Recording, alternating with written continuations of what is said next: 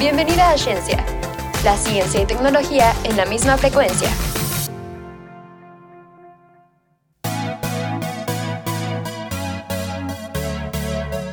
Bienvenidos, bienvenidas y bienvenides a un nuevo episodio de Ciencia. El día de hoy contamos con la presencia de una invitada muy especial que nos acompaña de Distopia. Diana, hola, bienvenida, ¿cómo estás? Muy bien, Valeria, muchísimas gracias por la invitación. Un gusto como siempre platicar contigo. Y pues de parte de todo el equipo de Distopia, gracias por, por tenernos acá en Ciencia. Así es. Y bueno, el día de hoy, y como todos los capítulos, también tenemos unos temas muy interesantes. Y a diferencia de otros días, hoy como que sí se relacionan un poco los dos bloques de los que vamos a hablar. Así es. Y pues primero vamos a empezar con un tema que es pues no sé, incluso bastante popular en la ficción. Y también como, pues muy popular en la psicología y todo esto. Y pues vamos a hablar como de asesinos seriales y de como la neurociencia de que ha estudiado al respecto. Y bueno, un asesino serial, para los que no sepan, pues es un asesino, este es una persona que ha cometido homicidio bueno, hay como un consenso de que tiene que ser como a partir como de tres personas para que cuente como un asesino en serie y de que estos homicidios tienen que ser eh, en lapsos, o sea, no es como en el mismo tiempo porque en ese caso sería un asesino en masa, se dice en español. Sí. O sea, de que matan muchos en una sola exhibición. No, es un asesino en serie, es un vato medio menso. Así es. Y entonces, bueno, para ser considerados un asesino serial, pues les digo, tienen que haber matado como a tres personas o más. Y normalmente comparten la característica de que estos homicidios los llevan a cabo siguiendo una metodología también denominado modus operandi. Mm. Y bueno, ¿tú qué opinas al respecto de esto, Diana? Creo que como que todo esto es de, de conocimiento general más que nada por, como mencionabas, eh, pues la industria del entretenimiento. Creo que todos en algún punto hemos visto al menos un episodio de Criminal Minds y siempre es como, ah, su modus operandi, su firma, ¿no? Para identificar a este asesino en serie, este depravado, este, eh, etcétera, etcétera. Que pues está muy estigmatizado, eh, que ya lo veremos un poco más adelante y que va mucho de la mano con, con la, la salud mental. Pero bueno, algo que también caracteriza, según la psicología, a a pues estos perfiles que han tenido eh, eh, los asesinos en serie más conocidos, eh, más que nada la falta de empatía por otros y también la ausencia de culpa respecto a sus acciones. Al mismo tiempo, pues también eh, se les tiene como que puede, bueno, se les considera como que pueden ser encantadores de cierta manera, o sea que, su personalidad no va de acuerdo con, sus acciones, no esperarías eh, que, la persona que es un asesino en serie sea un asesino en serie supuestamente, y pues esto eh, según es para, pues, pues como, no sé, darles a sus víctimas un sentido de de seguridad y pues que sea mucho más fácil pues cometer sus actos siniestros. Que de hecho, bueno, eh, lo que mencionaba como de la ausencia de, de, culpa y demás, tiene mucho que ver con la, la fisionomía de, de, este, de su cerebro, que es justo lo que estamos discutiendo ahora. Entonces, ¿qué nos puedes decir tú al respecto, Valeria? Porque eso se me hace muy interesante. Sí, o sea, obviamente siempre hay excepciones y pues esto no es el caso con todos los asesinos seriales, como tú mencionas, pues hay unos que eran como súper encantadores y bueno, entre comillas, que pues aparentan ser personas normales, como creo que pues de los más famosos es Ted Bundy, que pues dicen que era muy guapo y que pues abordaba a las chavas en la universidad como de manera muy normal y así. Y pues esto como que le ayuda con sus víctimas. Perdón, ¿puedo hacer un comentario según sobre No, no, adelante, adelante. Gracias, gracias. Este, dicen, dicen por ahí las malas lenguas que en realidad no era que sus víctimas lo encontraran atractivo ni mucho menos, sino que se empezó a pues a correr este rumor, la misma policía empezó a correr este rumor de que no Ted Bundy es que era súper listo, nos evadió tantas veces, eh, podía, em, eh, ay, ¿cómo se dice? Lore, en español. Ah, bueno, atraía a sus víctimas eh, con sus encantos, que no sé qué más, pero en realidad estaban utilizando eso para encubrir su incompetencia, porque decían que la verdadera, mm, es un verdadero modus operandi no era que conquistara a las chicas, sino que se fingía eh, en una situación de, de que necesitaba ayuda y entonces, por ejemplo. Sí, creo que. Ay, perdóname. No, no, no, adelante. algo así de. O sea, por lo que recuerdo, decía como de que traía un coche, ¿no? Y decía que se le averiaba y eso utilizaba como para llamar la atención de sus víctimas, ¿no? Así es. Y me agrada más esta versión, como también como que de la mujer siempre es la víctima, no, la mujer, las mujeres, sus víctimas, pues estaban buscando ayudarlo y él se aprovechó de eso. Y los policías eran unos incompetentes. Pero bueno, ya, suficiente por este paréntesis. Y siguen siendo, la verdad. ACAP. Así es. En este podcast no queremos a la policía. No podemos decir eso al aire. Pero está bien. Perdónenme. Regresábamos a, neurociencia, ¿no? Como, ¿Cómo es esto que, de lo que estábamos hablando? Ah, bueno. Ya después de aclarar que hay muchas excepciones y esto no es el caso, lo que sí ocurre frecuentemente en los asesinos seriales, pues este comparten como rasgos que tienen que ver con la personalidad psicopática o pues lo que llamamos psicópatas pero no necesariamente son psicópatas, ¿no? O sea, son como diferentes rasgos. Y pues hay un neurocientífico bastante famoso llamado James Fallon, que pues se ha dedicado al estudio como de todas estas imágenes del cerebro por diferentes métodos, ya sea como tomografía o este tipo de imágenes que luego vemos como en las películas que tienen como diferentes colorcitos. De que, pues, si haces esto, se ilumina como rojito en esta área y así. Y pues lo que encontraron es como de que no hay tanta relación, digo, perdón, o sea, en el cerebro de la gente que exhibe estos como rasgos psicopáticos, pues se encuentran que no hay tanta conectividad entre la amígdala, que procesa los estímulos negativos, y la corteza prefrontal, perdón, que es el procesamiento precisamente de las respuestas que le envía la amígdala. Y pues esto tiene sentido con lo que comentabas como de falta de empatía, falta de culpa, porque pues su cerebro no está como conectando los dos eventos. Y pues como que hacen algo malo y no se dan cuenta de que es malo, ¿sabes? Claro. Bueno, no que no se dan cuenta, pero no lo... No le importa, no les importa. Ajá. Más sí, o sea, saben que es algo malo, pero pues no, su cerebro no lo ve como algo malo para ellos. Exacto, eh, es como, es muy interesante cómo todas nuestras reacciones se reducen a neurotransmisores y pues justo no se, no se sienten culpables respecto a las acciones que pues realizan, ni se sienten tristes cuando ven a sus víctimas sufrir, al contrario, muchas personas pues encontraban excitación sexual incluso en el sufrimiento de sus víctimas, ¿no? Eh, otra cosa que es interesante, que sí justo es como esta la, la, supuesta explicación principal que se encuentra, la falta de conectividad entre la, la amígdala y la corteza prefrontal, es este como un poquito paradójico, pero lo que dicen también algunos estudios es que algunos, pues los, eh, algunos, ah, asesinos seriales, parece que poseen también una, mm, pues como que son muy emocionales. O sea, contrario a lo que se podría pensar que son, como los hemos visto, pues, portrait en, en, en, el entretenimiento, que son muy fríos, muy calculadores.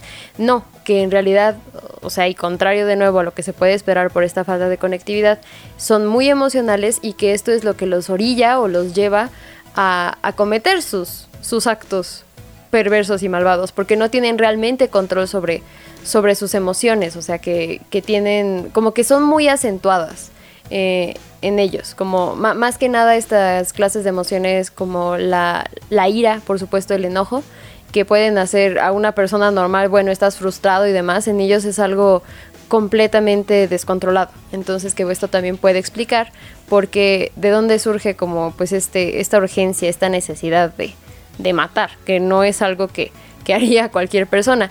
Por supuesto que también vale mucho la pena revisar el contexto sociocultural en el que se, y también en el, el, ambiente familiar en el que se desenvolvieron eh, pues estas estos personajes tan pues No, nada, no todo se reduce a, como a la neurociencia, también pues obviamente hay factores sociales que influyen en este, en la creación de estas personas, humanos, si es que todavía se les puede considerar así. Pero pues es un estigma muy grande, que vamos a hablar justo como de eso. Pero, pero sí, pues, esos son mis comentarios. Perdóname, perdóname. No. Sí, justo a eso iba, como de, bueno, o sea, esta esta parte del cerebro, pero ponle que si tú te haces un, una imagen cerebral y sale que tu cerebro no también también no tiene mucha conectividad entre la amígdala y tu corteza prefrontal, pues no significa por eso que vas mañana a matar. te despiertes y vas a matar a alguien, ¿no? Hay como un término que, bueno, o sea, todavía lo siguen estudiando porque pues no está como convencida ni nada que le denominan triada psicopática. Y pues es de esto, ¿no? De que los niños se exhiben como piromanía, de que pues les gusta prender fuego, el zoosadismo, que suena mucho, ¿no? Que creo que Richard Ramírez y no sé qué otros asesinos, como que de niños pues se registró, ¿no? De que les gustaba matar animales, o guardarlos en sus cuartos y así. que es un meme cañón en, en, las series, en las películas, que te gusta matar gatitos o cosas así, porque pues es según la, la marca del asesino serial. Sí. Y también eh, lo que sí comparten muchos asesinos, pues son precisamente como tú mencionabas, abusos durante la infancia, ¿no? Entonces, pues sí, ¿no? Hay que checar eso. Porque eso se relaciona mucho con el tema del que vamos a hablar en nuestro segundo bloque.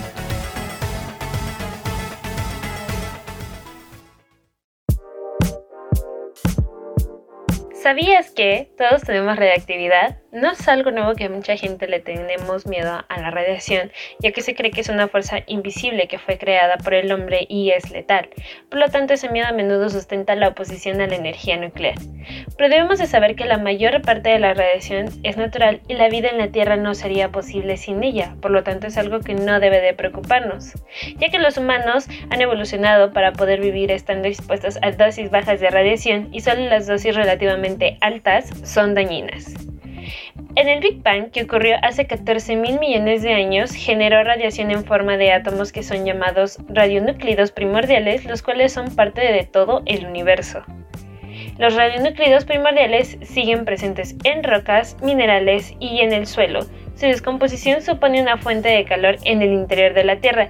Sin esta reactividad, la Tierra se habría enfriado gradualmente hasta convertirse en un globo rocoso, muerto con una bola de hierro fría en el centro y la vida no existiría.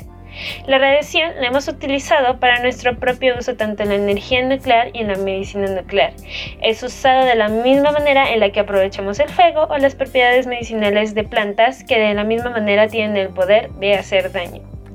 ¿Y qué tal te pareció este dato? Yo soy Ari y para este y más datos sigue con nosotras en Ciencia.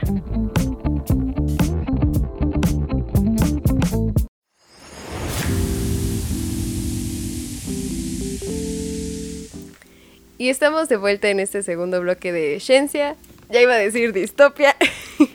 estamos de vuelta en este segundo bloque de Ciencia y ahora vamos a hablar de la salud mental por supuesto, pues las afecciones mentales que, que los trastornos mentales que, que pues, pueden padecer los humanos y los estigmas que, que traen consigo. Por ejemplo, pues todos conocemos los clásicos, ¿no? Los vainilla, la depresión y la ansiedad, que no son tan vainilla, porque de hecho um, se algunos estudios han probado que em, el, padecimiento de estas afecciones por un prolongado tiempo pueden incluso cambiar la, alterar la fisionomía del cerebro, pueden reducir eh, zonas cerebrales como este me parece que el hipocampo también o sea es pues son enfermedades no y la verdad es que no, no se tienen para nada investigadas son muy muy muy poco comprendidas, nadie las entiende, pobrecitas, y muchas veces pues la sociedad también rechaza a estas personas que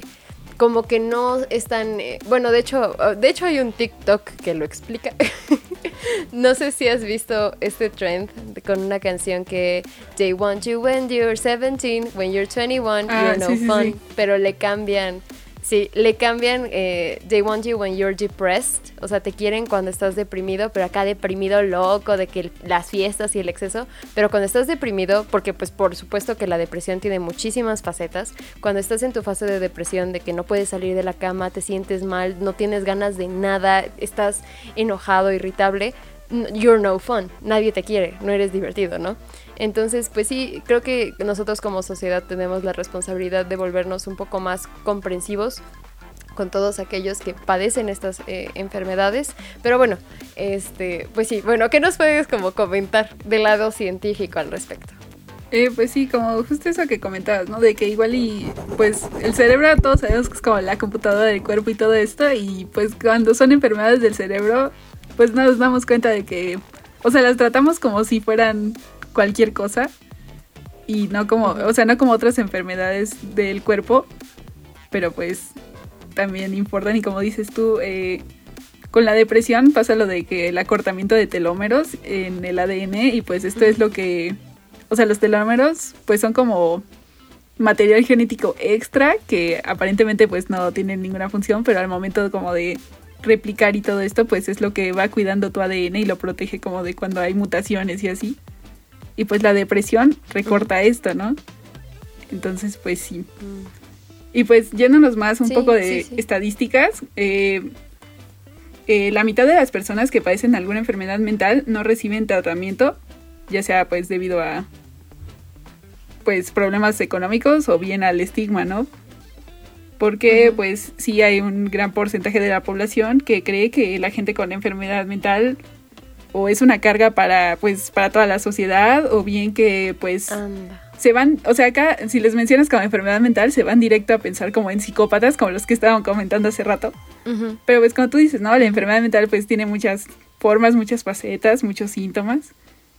Y pues es todo un mundo de padecimientos que pues nos afectan, no solo a la persona que los está sufriendo, pero pues todo su entorno, ¿no?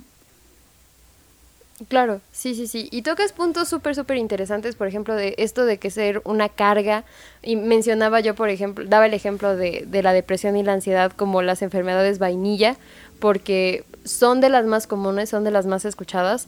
Por supuesto que tienen su lado grave, pero son, por ejemplo, un poco menos toleradas lo, todos aquellos trastornos de personalidad como la personalidad, el, el BPD, Borderline Personality Disorder, lo, em, también este trastorno de sociopatía, que escucha sociópata o psicopatía y luego, luego, ¡pum! Asesinos seriales, que no necesariamente, o sea, es una afección de tu cerebro, tú no lo puedes controlar siempre. Como mencionábamos también, no necesariamente por tener afecciones cerebrales, una fisionomía diferente, vas a despertarte mañana con la necesidad de matar a alguien, pero pues sí es interesante cómo... Ah, ah bueno, también este eh, trastorno, el PTSD, se me fue su nombre en español. Ay, el trastorno por estrés postraumático, ajá.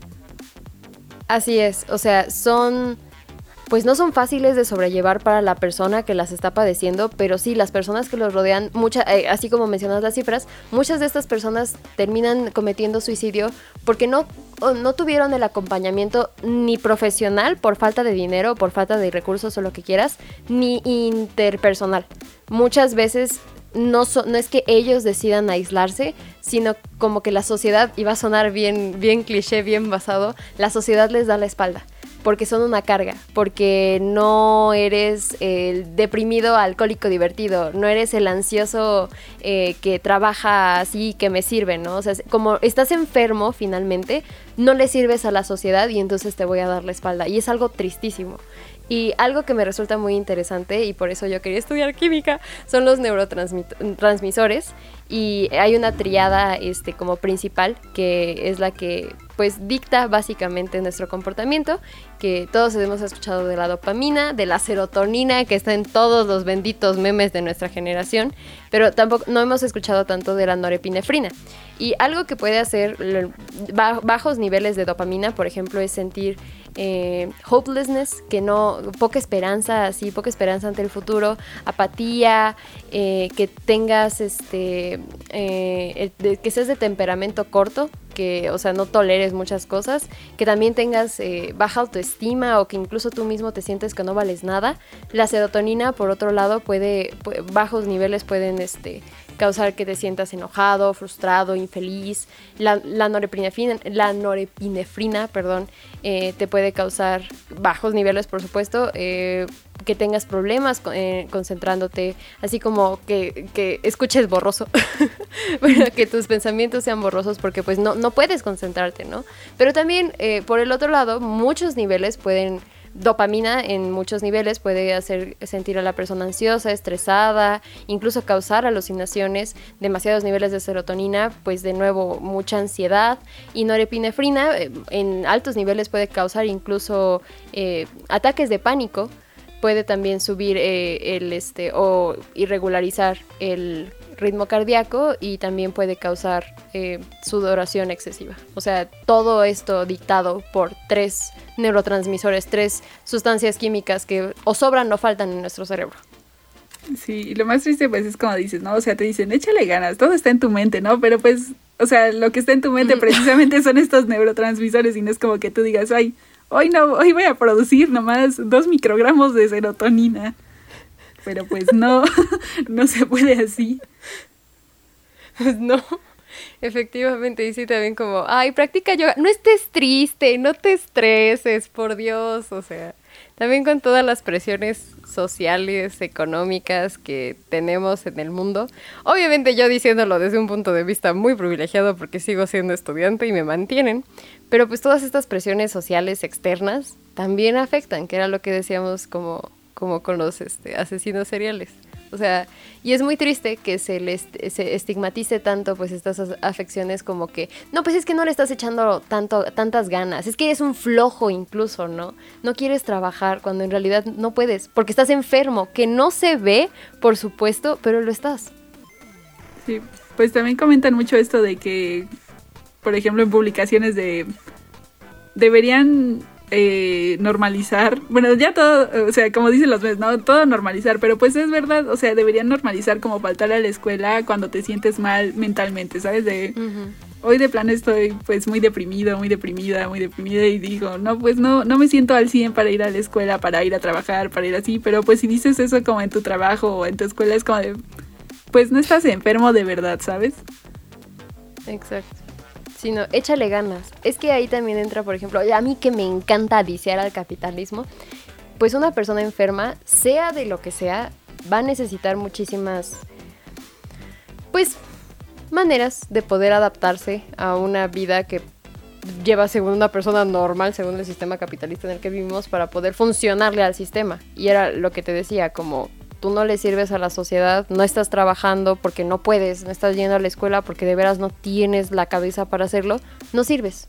Y entonces pues la sociedad te va a dar la espalda, ¿no? Eres eh, un fracaso, eres este un flojo, eh, o sea, todos esos adjetivos que, creo que más de una persona con estas afecciones ha escuchado en algún punto de su vida, como que no le estás echando suficientes ganas, es que, o sea, enfócate en lo importante, lo importante eres tú y lo importante es tu salud mental y afortunadamente en, en últimos años pues hemos visto un poco más de apoyo a esta, en esta, a esta causa pero pues todavía siento que tenemos un largo camino por recorrer. Especialmente en las generaciones pasadas a nosotros está muy normalizado que ellos se autoexploten sin darse cuenta de que están enfermos en realidad.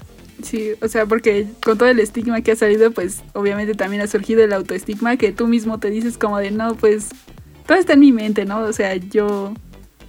O sea, no... Te gaslighteas. Ajá. Sí, te dices, no, eh, esto está, o sea, tú, tú lo puedes resolver y así, o sea, y dejas pasar mucho tiempo, mucho tiempo, mucho tiempo y pues ya, o sea, ya se afectó tu cerebro, tu funcionalidad neuronal y todo esto, ¿no? Y pues sí es muy triste. Efectivamente. Ay, no, pues sí. Pero bueno, creo que creo que ahora sí se nos acabó el tiempo. Una disculpa, Valeria. no, no, no, para nada. Sí, ya vamos llegando al final de este programa. y les invitamos a seguirnos en todas nuestras redes sociales, arroba en Facebook, TikTok e Instagram. Y pues les agradecemos una vez más habernos acompañado en este episodio. Eh, pues hoy seguimos, como dije al principio, Valeria y Diana de Distopia. Muchas gracias por venir. Hola. Y pues los esperamos en el siguiente episodio. Hasta la próxima. Bye. Esto fue Ciencia. Escúchanos en exclusiva por frecuencia SEM y plataformas digitales. No olvides seguirnos en nuestras redes, en Facebook, Instagram y TikTok como arroba Nos vemos.